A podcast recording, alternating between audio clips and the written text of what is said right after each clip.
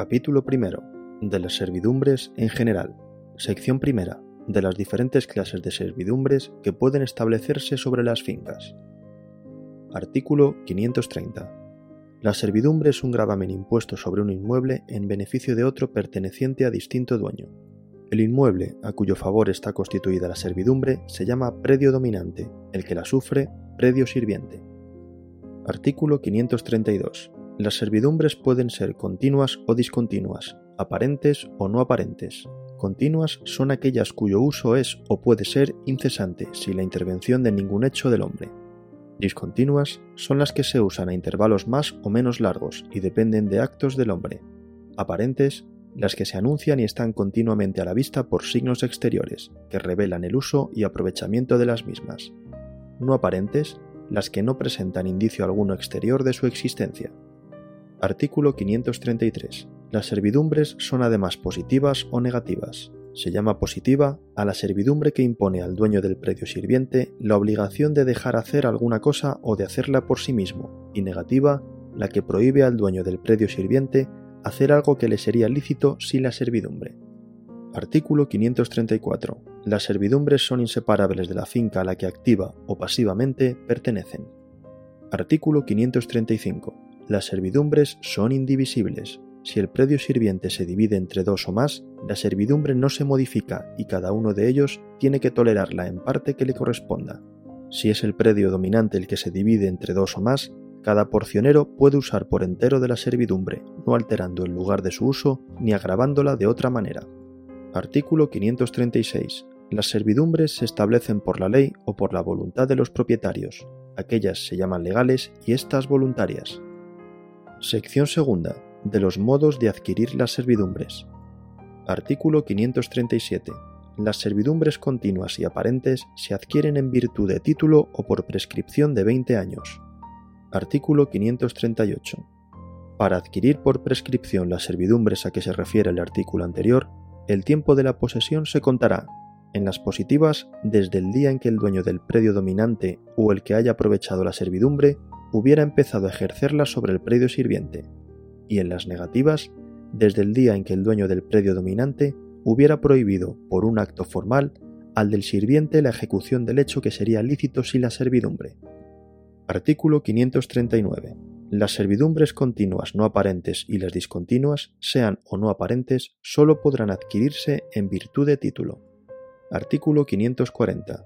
La falta de título constitutivo de las servidumbres que no pueden adquirirse por prescripción únicamente se puede suplir por la escritura de reconocimiento del dueño del predio sirviente o por una sentencia firme. Artículo 541. La existencia de un signo aparente de servidumbre entre dos fincas, establecido por el propietario de ambas, se considerará, si se enajenare una, como título para que la servidumbre continúe activa y pasivamente, a no ser que, al tiempo de separarse la propiedad de las dos fincas, se exprese lo contrario en el título de enajenación de cualquiera de ellas, o se haga desaparecer aquel signo antes del otorgamiento de la escritura. Artículo 542. Al establecerse una servidumbre, se entienden concedidos todos los derechos necesarios para su uso. Sección tercera. Derechos y obligaciones de los propietarios de los predios dominante y sirviente. Artículo 543 el dueño del predio dominante podrá hacer a su costa en el predio sirviente las obras necesarias para el uso y conservación de la servidumbre, pero sin alterarla ni hacerla más gravosa. Deberá elegir para ello el tiempo y la forma convenientes a fin de ocasionar la menor incomodidad posible al dueño del predio sirviente. Artículo 544. Si fuesen varios los predios dominantes, los dueños de todos ellos estarán obligados a contribuir a los gastos de que trata el artículo anterior en proporción al beneficio que a cada cual reporte la obra. El que no quiera contribuir podrá eximirse renunciando a la servidumbre en provecho de los demás. Si el dueño del predio sirviente se utilizare en algún modo de la servidumbre, estará obligado a contribuir a los gastos en la proporción antes expresada, salvo pacto en contrario. Artículo 545. El dueño del predio sirviente no podrá menoscabar de modo alguno el uso de la servidumbre constituida. Sin embargo, si por razón del lugar asignado primitivamente o de la forma establecida para el uso de la servidumbre llegara ésta a ser muy incómoda al dueño del predio sirviente o le privase de hacer en él obras, reparos o mejoras importantes, podrá variarse a su costa, siempre que ofrezca otro lugar o forma igualmente cómodos, y de suerte que no resulte perjuicio alguno al dueño del predio dominante o a los que tengan derecho al uso de la servidumbre. Sección cuarta. De los modos de extinguirse las servidumbres. Artículo 546.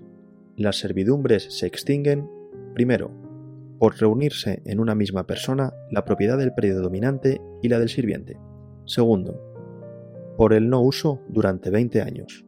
Este término principará a contarse desde el día en que hubiera dejado de usarse la servidumbre respecto a las discontinuas y desde el día en que haya tenido lugar un acto contrario a la servidumbre respecto a las continuas.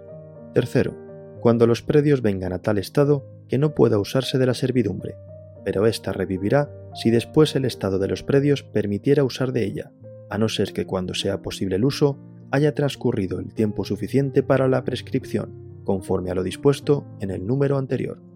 Cuarto, por llegar el día o realizarse la condición si la servidumbre fuera temporal o condicional. Quinto, por la renuncia del dueño del predio dominante. Sexto, por la redención convenida entre el dueño del predio dominante y el del sirviente. Artículo 547. La forma de prestar la servidumbre puede prescribirse como la servidumbre misma y de la misma manera. Artículo 548. Si el predio dominante perteneciera a varios en común, el uso de la servidumbre hecho por uno impide la prescripción respecto de los demás.